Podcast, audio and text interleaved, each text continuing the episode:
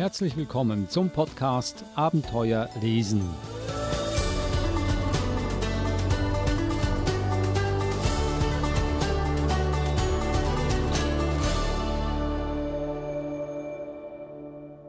Ich äh, bin hier die Leiterin der Diözesanen Bibliothekenfachstelle.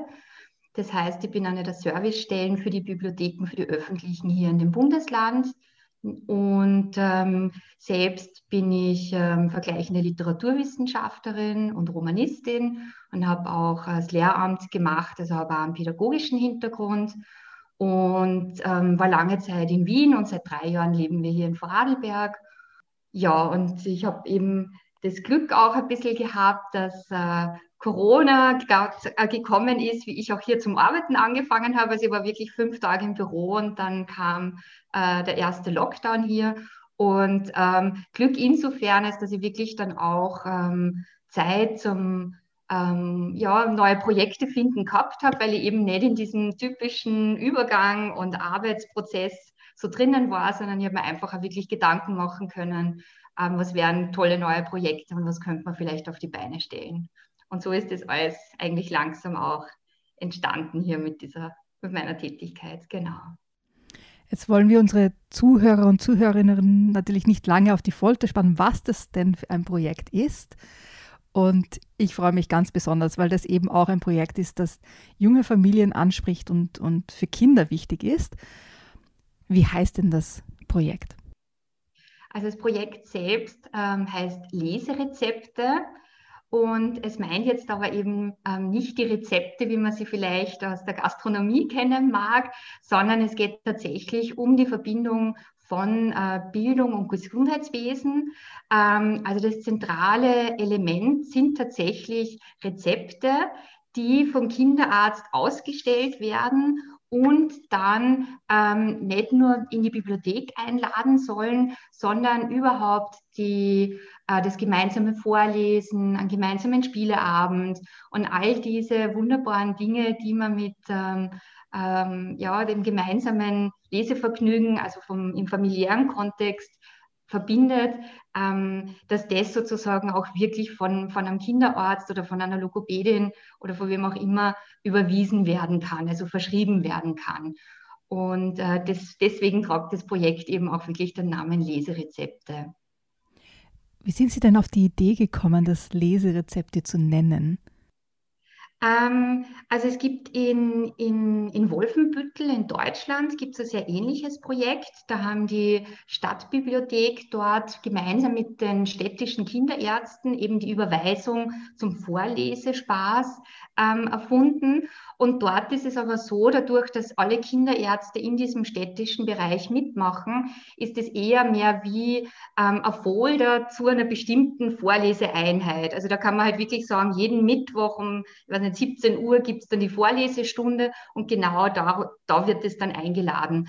Ähm, was wir da jetzt sozusagen adaptieren haben müssen, ist einfach das, dass man sagt, wenn ich jetzt nicht zu einem, ähm, einem konkreten Ereignis einladen möchte, sondern ähm, das eigentlich universell einsetzen kann. Und es ist eben egal, ob ich sage, es ist der Kinderarzt oder die Kinderärztin oder selbst, äh, wenn ich sage, ich habe in meinem Ort niemanden, mit dem ich aus dem Gesundheitsbereich wirklich gut zusammenarbeiten kann, dann hänge ich mir halt selbst das Stethoskop um ähm, als Bibliothekarin und ähm, marschiere in die Spielgruppe rüber und verteile dann als verkleidete Ärztin diese Rezepte und lade sie zu mir in die Bibliothek wieder ein. Also da war dann sozusagen dieses ähm, ja, dieses nicht zu eingeschränkte war ganz, ganz wichtig für dieses Konzept und für die Umsetzung.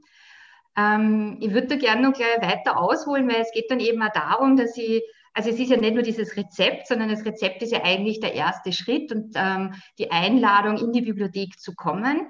Ähm, da geht es jetzt einerseits darum, dass man sagt, okay, dadurch, dass der Arzt oder wer auch immer das hergibt, ähm, kriegt das schon mal so ein bisschen äh, ähm, ja, ein bisschen mehr Gewicht, ein bisschen mehr, es hat so eine Autorität da ein bisschen.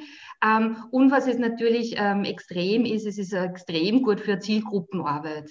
Also ich kann, wenn ich sage, ich arbeite wirklich mit dem Kinderarzt, mit der Kinderärztin zusammen, kann ich einfach jedes Kind was in, in, den nächsten Monaten zum, dorthin was, ob das jetzt für Mutter-Kind-Pass-Untersuchung ist oder zum Impfen oder was auch immer, kann ich damit erreichen. Und, und das ist natürlich eine einmalige Chance, die halt wirklich ähm, Familien zu holen, die man sonst vielleicht einfach ganz, ganz schwer in die Bibliotheken bekommt. Ähm, in der Bibliothek selbst, also das ist sozusagen der erste Schritt, okay, ich hole mir diese Menschen, die Familien ähm, ab von, diesen, von den Ärztepraxen und bringe sie zu mir eben in die Bibliothek hauptsächlich. Das ist sozusagen der Grundgedanke. Und dort erwartet dann diese Kinder ja was. Also das ist ja sozusagen nur der erste Schritt. Und ähm, dort geht es dann eben weiter, dass man sagt, man stellt den äh, den Familien mit diesem Gutschein, mit diesem Rezept ein, ähm, ja, ein kleines, wie aus der Apotheken, so ein kleines Sackerl halt zusammen. Äh, das knistert da ganz wundervoll. Also wir haben ja immer geschaut, dass mit allen Sinnen gut gearbeitet wird. Und in diesem Sackerl kriegen dann diese Kinder etwas mit nach Hause. Und ähm, da ist das Kernelement ein Pixie-Buch, ist zwar ein bisschen größer, also so 14 mit 14 Zentimeter, ähm, das ist extra von Reinhard Egartner geschrieben worden und von der Helga Bansch wurde es dann illustriert. Und ähm, da geht es dann wirklich, also Dr. Maus kommt heute ins Haus und da geht es dann ums Eingemachte. Also da werden wir sicher noch mehr drüber reden, über das Buch danach, aber nur, dass man mal weiß, dass das auch dabei ist. Es gibt Lesezeichen, es gibt von, ähm, wir sind eine Kooperation eingegangen mit Sonnentor, die machen ja diese Bio-Tees und Kräutermischungen und alles Mögliche da bei uns in Österreich. Und die waren so wirklich sehr großzügig und haben 10.000 Teesackerl, einen Zwickzwack-Tee zur Verfügung gestellt für dieses Projekt. Ähm, es sind drinnen Lesezeichen. Ähm, was ich auch besonders schön finde, sind so Sticker, die ausschauen wie Pflaster. Also ähm, wir haben keine echten Pflaster drucken lassen können, weil es einfach, die haben ja diese ganzen ähm, Vorlagen und Vorschriften und das wäre uns einfach zu teuer kommen, wenn wir sagen, man muss das alles einhalten. Aber diese Pickel schauen wirklich aus wie Pflaster und die kann man genauso am Teddybär dann drauf kleben zum Verarzten. Und genau, und all dieses Material bekommt dann dieses Kind mit diesem Gutschein, mit diesem Rezept dann gratis mit. Also das ist so die, ähm, die Einladung sozusagen dazu. Sie haben vorhin gesagt, also es ist eine Zusammenarbeit der Gesundheitsberufe oder auch der, der sozialen Berufe ähm, wie, wie Logopädie und, und Hausärzte, Hausärztinnen zum Beispiel, die dann mit den Bibliotheken zusammenarbeiten. Wie gestaltet sich diese Zusammenarbeit? Wie, wie offen sind Ärzte, Ärztinnen hier auch mitzumachen und mitzuspielen sozusagen? Also ich glaube, ganz wichtig ist, ähm, dass man sich das wirklich in der konkreten Situation immer anschauen muss. Also es wird vielleicht den einen oder anderen geben, der sagt, boah, ich möchte eigentlich überhaupt nicht mitmachen, weil ich habe dafür keine Zeit oder das passt zu mir nicht in die Praxis. Und dann wird es andere geben, wo dieser Schritt zu, also dieses Aufeinander zugehen, ähm, vielleicht dann auch dazu führt, dass man sagt, ma, und dann macht man Bücherkiste nur in der Arztpraxis und dafür hängt man nur ein Plakat auf und vielleicht gibt es dann einmal einen Vortrag zu irgendeinem medizinischen Thema in der Bibliothek. Also da muss man halt dann wirklich ganz konkret hinschauen, was ist vor Ort möglich, wo fühlt sich ja jeder wohl damit. Ähm, es kann auch einfach sein, dass man sagen wird, war jetzt in Corona-Zeiten, ich weiß nicht, irgendwie, vielleicht machen wir ein Jahr später mit. Das ist alles eigentlich ziemlich offen gestaltet. Wir haben das dann auch so gemacht, dass die, ja, die Apotheke ist schon verschrieben, also die Medikamente. Also es ist eben die gute Nachtgeschichte, der Spieleabend, äh, der Besuch in der Bücherei und so weiter. Das steht alles schon gedruckt mit drauf auf diesem Rezept. Und der Arzt muss eigentlich wirklich nur mal einen Namen ausfüllen und diese Dinge abhaken und das dann mitgeben. Also wir haben ja wirklich gesagt, dass das so praktikabel wie möglich sein muss. Also wir wissen, die Zeit ist knapp ähm, und aber dass da halt trotzdem einfach auch wirklich mit ganz einfachen Mitteln gut zusammengearbeitet werden kann. Und gibt es dann quasi für die, für die Ärzte, Ärztinnen dann auch so eine Anleitung, wann sie so ein Rezept ausstellen können oder sollen? Oder ist das völlig frei und, und allen selbst überlassen? Also eigentlich ist, ist es völlig frei. Es ist jetzt auch nicht so gedacht, dass ich sage, äh, man will das jetzt nur jemandem mitgeben, wo man das Gefühl hat, da wird es jetzt unbedingt da Sprach- und äh, Förderung brauchen, sondern dass ich halt wirklich einfach sage, okay, nimm mir jetzt vor, immer wenn es passt und circa in der Altersgruppe von, also es ist ja auch sehr offen gestaltet, ähm, gebe das jetzt einfach einmal für die nächsten zwei Monate her, wenn ich das Gefühl habe, in dem Moment kommt man gerade nur ins Gespräch und so. Ähm, es ist eben auch nicht darauf angelegt, dass ich sage, es ist jetzt unbedingt fix an einen Untersuchungsort gebunden. Ähm, man kann natürlich auch selbst als, als, in der Praxis vornehmen und wir machen das jetzt bei der Mutter-Kind-Pass-Untersuchung zum vierten Geburtstag, einfach damit wir da ein bisschen Struktur drinnen haben und wissen, wann wir es hergeben. Aber ähm, also da sind eigentlich auch ganz, ganz individuell ist es umsetzbar dann. Ähm, was auch noch wichtig ist, ist, dass es eben auch für die auch von der, ähm, vom Konzept her jetzt nicht unbedingt auf eine Altersgruppe beschränkt ist. Also es ist eindeutig nicht für Jugendliche, das muss man zugeben, aber das war nicht die Zielgruppe, sondern ähm, was wirklich auch ist, ist, dass die ähm, von den Illustrationen und vom Text kann ich sowohl mit den schon ganz Kleinen arbeiten, als auch das immer nur an Volksschüler mitgeben. Und das ist halt auch das, das Schöne dran. Also ich muss jetzt da, wenn ich sage, es kommen zwei Kinder in die Arztpraxis, weil man halt sagt, man lässt gleich beide Kinder von sich impfen, dann kann ich zwei Rezepte mitgeben und sage nicht, jetzt kriegt es nur der Dreijährige, aber die Fünfjährige kriegt jetzt nichts mit. Sondern dann, dann soll man da bitte halt einfach hinschauen, dass alle, es geht einfach um dieses Glücklichmachen damit und nicht ähm, um irgendeinen Zwang oder so. Und wie reagieren die Familien und die Kinder auf diese Leserezepte? Ähm, also das Projekt hat ja jetzt erst den Kick-off sozusagen gehabt und die große Umsetzungsphase wird dann im Herbst kommen. Es ist jetzt auch, das liegt daran, dass ja bis jetzt war ja im Frühjahr waren zum Teil auch noch die Bibliotheken bei uns geschlossen sogar. Ähm, die Arztpraxen haben es jetzt gerade recht streng noch. Ähm, was auch noch ist, ist, dass man erst jetzt, glaube ich, mit Juli wieder überhaupt als externe Person in die Spielgruppen und so weiter und in die Schulen gehen darf. Und die Idee ist wirklich, dass man sagt, okay, die Bibliotheken schaffen sie jetzt gerade diese Materialboxen an und überlegen sie, wie konnte es umsetzen und führen erste Gespräche. Und die Umsetzungsphase wird dann erst wirklich so im, im Herbst einfach starten. Und Sie haben ja vorher das Buch erwähnt, Dr. Maus kommt heute ins Haus, das von Reinhard Egartner geschrieben wurde und wunderschöne Illustrationen hat von Helga Bansch. Ich jetzt, denke ich mir, auch verraten, worum es in dem Buch geht. Genau, also in dem Buch, es ist ähm, auch ein bisschen so angelegt, dass ich sagen kann, ich kann mit jeder Doppelseite auch einzeln arbeiten. Ähm, und das große Ziel ist natürlich das, dass ich sagen kann, die, ähm, also Worte können nicht nur verletzen, sondern auch heilen. Und wenn man achtsam miteinander umgeht und wenn man Zeit miteinander verbringt und wenn man ähm, Kreativität erlernt, ähm, dann findet man auch in Situationen, wo es einem mal nicht so gut geht, eine Lösung. Und das kann jetzt sein, es werden dann immer auf einer Doppelseite unterschiedliche Probleme sozusagen aufgezeigt. Das kann jetzt sein, ähm, dass, ich, dass jemand Ängste hat. Das kann sein, dass man sich überessen hat. Das kann sein, dass man ähm, Fernweh hat also, oder Knie aufschlagt. Also ganz unterschiedliche Themen, die aber jegliches Kind sozusagen von klein auf kennt. Und dann gibt es halt immer so ein bisschen einen Lösungsvorschlag. Und ähm, der große Lösungsvorschlag ist natürlich immer das, dass sie die, die, ähm, die Heilung auch in dem Leseglück dann wiederfindet. Ähm, darf da vielleicht ganz kurz den, also mir gefällt immer der, der, der die letzte Seite fast am besten, der, ähm, der Vers. Ähm, Pillen, Spritzen, Tropfen, Zäpfchen helfen rasch im Augenblick, doch auf lange Zeit betrachtet hilft am besten Leseglück. Oder? Und es ist halt einfach so dieses, ähm, ja, dieses Einladende und dieses ähm, ja, Aufzeigen, dass wir wissen, man tut sich weh, wir wissen, es geht uns manchmal nicht gut, aber wir wissen auch, es gibt für alles eine Lösung. Und das ist diese Message, die man halt damit auch ähm, vermitteln möchte. Warum ist das Lesen so wichtig? Warum gibt es Projekte wie Buchstart, äh, Leserezepte? Warum ist das wichtig umzusetzen? Also ich glaube, es geht einfach um den großen Begriff der Chancengerechtigkeit.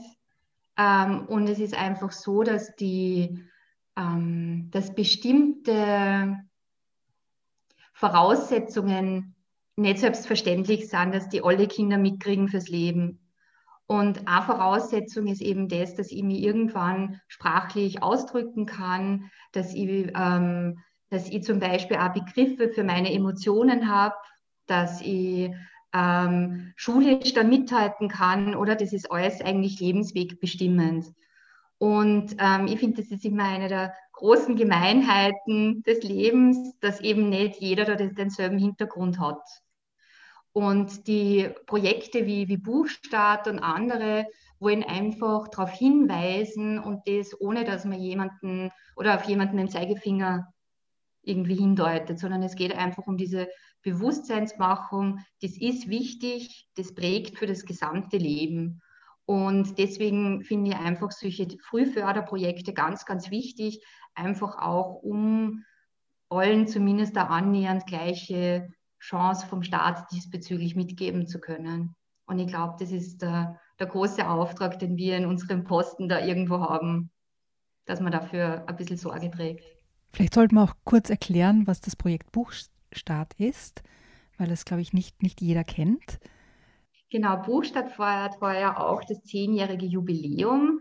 Ähm, es ist in ganz Österreich umgesetzt, wobei in Österreich ist das ein bisschen kompliziert, weil das immer recht bundesländerabhängig ist, wie was dann umgesetzt wird.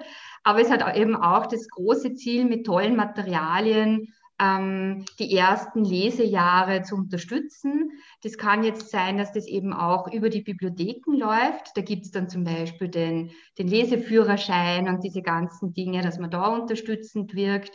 Es gibt aber auch Materialien, wo ich sage, das gebe ich den Eltern mit nach Hause. Da hat es die Leselatte zum Beispiel, wo man einfach die Entwicklungsschritte des Kindes und was dann halt auch die richtige Unterstützung im Lesen und in der Sprachförderung sein kann. Also da wird auch mit ganz, ganz vielen Materialien werden da unterschiedlichste Ebenen bespielt. Also wie gesagt, ob das eher institutionell ist oder im familiären Bereich schon.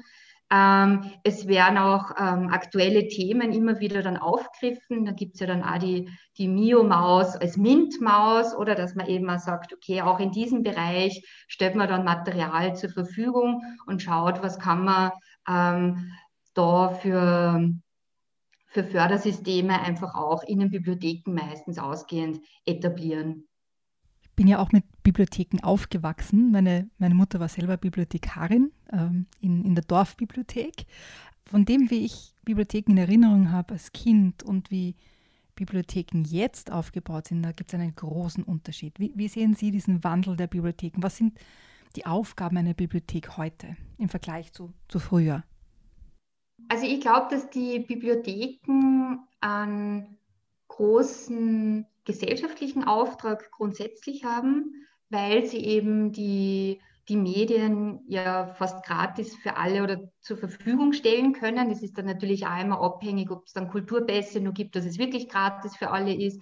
Aber eigentlich geht es einfach auch darum, die ähm, also Medien für alle zur Verfügung stellen. Okay, das ist die eine Seite, aber Bibliotheken sind natürlich viel, viel mehr. Also in Bibliotheken, gerade auch in dörflichen Strukturen, da spielt sich das Leben ab. Hier werden ja immer mehr Bibliotheken eben als der dritte Ort wahrgenommen, dass man sagt, man, ähm, man stellt auch Kaffeemaschinen mit rein, man hat draußen den Spielplatz vor der Tür gebaut, sodass äh, man die Türen offen lassen kann und dass man halt sozusagen auch das, das Dorfleben mit einbindet in das Ganze.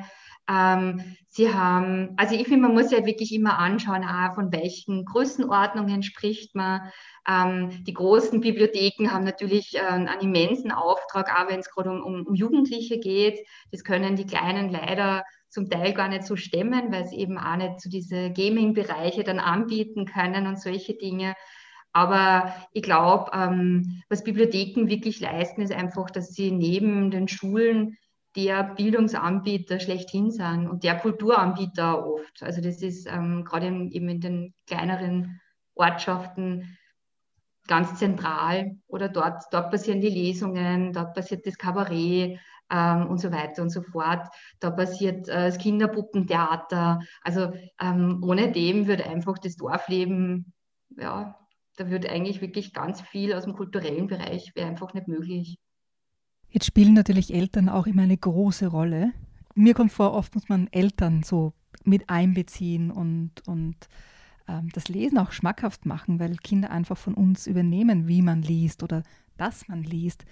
Wie gelingt es Eltern, da einzubinden und Eltern auch eine, eine Stütze zu sein ähm, beim Lesen mit den Kindern? Also ich glaube, dass es einfach wichtig ist, dass gelesen wird. Ich glaube, es ist relativ egal, was gelesen wird, Hauptsache es wird gelesen und dass man den Kindern auch die Möglichkeit gibt, ähm, selbst auszuwählen. Oder das ist eh, das kommt ja auch in den Bibliothekskonzepten immer mehr, dass man einfach auch diese Wühlboxen sozusagen hat, wo dann die Kinder selbst was rausziehen können.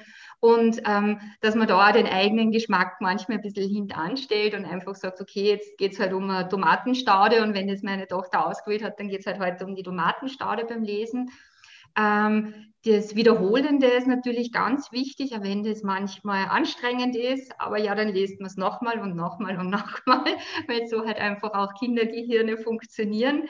Ähm, und ich glaube, die, die Lösung muss einfach sein, dass man sagt, man, man macht die Zeit gern miteinander. Also wenn man merkt, jetzt lest man nur, weil man halt gesagt hat, heute um fünf lesen wir nur eine halbe Stunde, ähm, dann wird daraus wahrscheinlich kein großes Lesevergnügen, sondern ich glaube, diese Zeit gemeinsam und das wirklich, das Miteinander und auch über den Textinhalt, über die Geschichten dann auch ins Gespräch kommen. Und ich glaube, dass da dann ganz viel passieren kann. Und das sind dann diese Momente, wo man dann in der Geborgenheit drinnen ist, wo man im Dialog ist miteinander und ich glaube, dass das in Wirklichkeit der, der Anfang vom Lesen ist. Weil dann kann ich mir in Geschichten reindenken lernen, dann kann ich, dann, dann steigt die Begeisterung und dann, dann habe ich auch einen Wiedererkennungswert, oder wenn ich sagen kann, aha, also die Rückseite, das ist ja dieselbe Schriftstellerin, oder? Und dann sind es halt lauter Astrid Lindgren Bücher und dann erkennen das sogar Kleinstkinder wieder und so, oder? Also das, das ähm, da passiert dann halt einfach ganz, ganz viel. Jetzt haben wir ganz viel zur Lesevermittlung oder zum, zum Gusto machen, zum Lesen gesprochen. Was lesen Sie selbst gerne? Was ist Ihr Zugang zum Lesen? Ähm, also es ist ganz spannend. Ich habe vor zig Jahren die, die, die ähm, Diplomprüfungen sehr knapp hintereinander gehabt und ich habe in kürzester Zeit Unmengen lesen müssen und ich muss gestehen, ich habe dann jahrelang fast nichts mehr gelesen.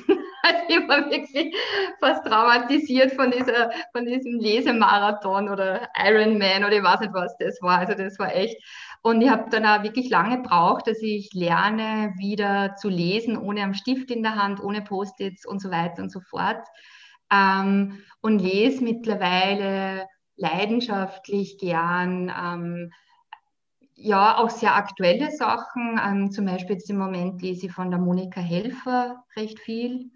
Ähm, die sind sehr berührend. Vielleicht, was halt auch noch eine Sache ist, ist einfach das, also meine Tochter ist jetzt vier und ich habe das Gefühl, ich lese fast nur Kinderbücher, wenn ich ehrlich sein darf. also da mein eigener Buchstabe, der, jetzt kommt noch Reiseführer irgendwie oben drauf, aber also wenn ich ehrlich sein darf, recht viel wird nicht ähm, für die eigene ähm, Lektüre gerade unternommen, sondern es ist hauptsächlich im Kinderbuchbereich. Was sind jetzt gerade so die Favoriten im Kinderbuchbereich zu Hause? Es gibt eben das Tomatenfest. Darum habe ich vorher das mit der Tomatenstaude erwähnt. Das ist gerade ganz großartig, weil sie zu dem Buch dann auch eine echte Tomate ähm, geschenkt bekommen hat und die ziehen wir halt jetzt parallel dazu groß und ich befürchte, solange wir nicht ernten, wird das Buch auch jeden Tag gelesen. also das ist eins. Ähm, es gibt auch ähm, Wow Wow Miau heißt das Buch. Das ist auch ganz, da geht es um, ähm, um einen Hund, der sich aber in Wirklichkeit als Katze fühlt. Also ähm, da kann man auch über ganz, ganz viele Themen natürlich dann anschließen. Spannende Leseabenteuer sozusagen. Genau. Liebe Silvia Freudenthaler, es war eine Freude, mit Ihnen über die Leserezepte zu reden und äh, Erfahrungen auszutauschen über Lesen und wie man Lesen ähm, mehr in die Familien tragen kann. Ich wünsche Ihnen alles Gute für das Projekt, dass es ganz, ganz toll anläuft und ganz viele Leserezepte ausgestellt werden und eingelöst werden. Das ist fast noch wichtiger. Vielen Dank für das Gespräch. Ja, ich sage danke.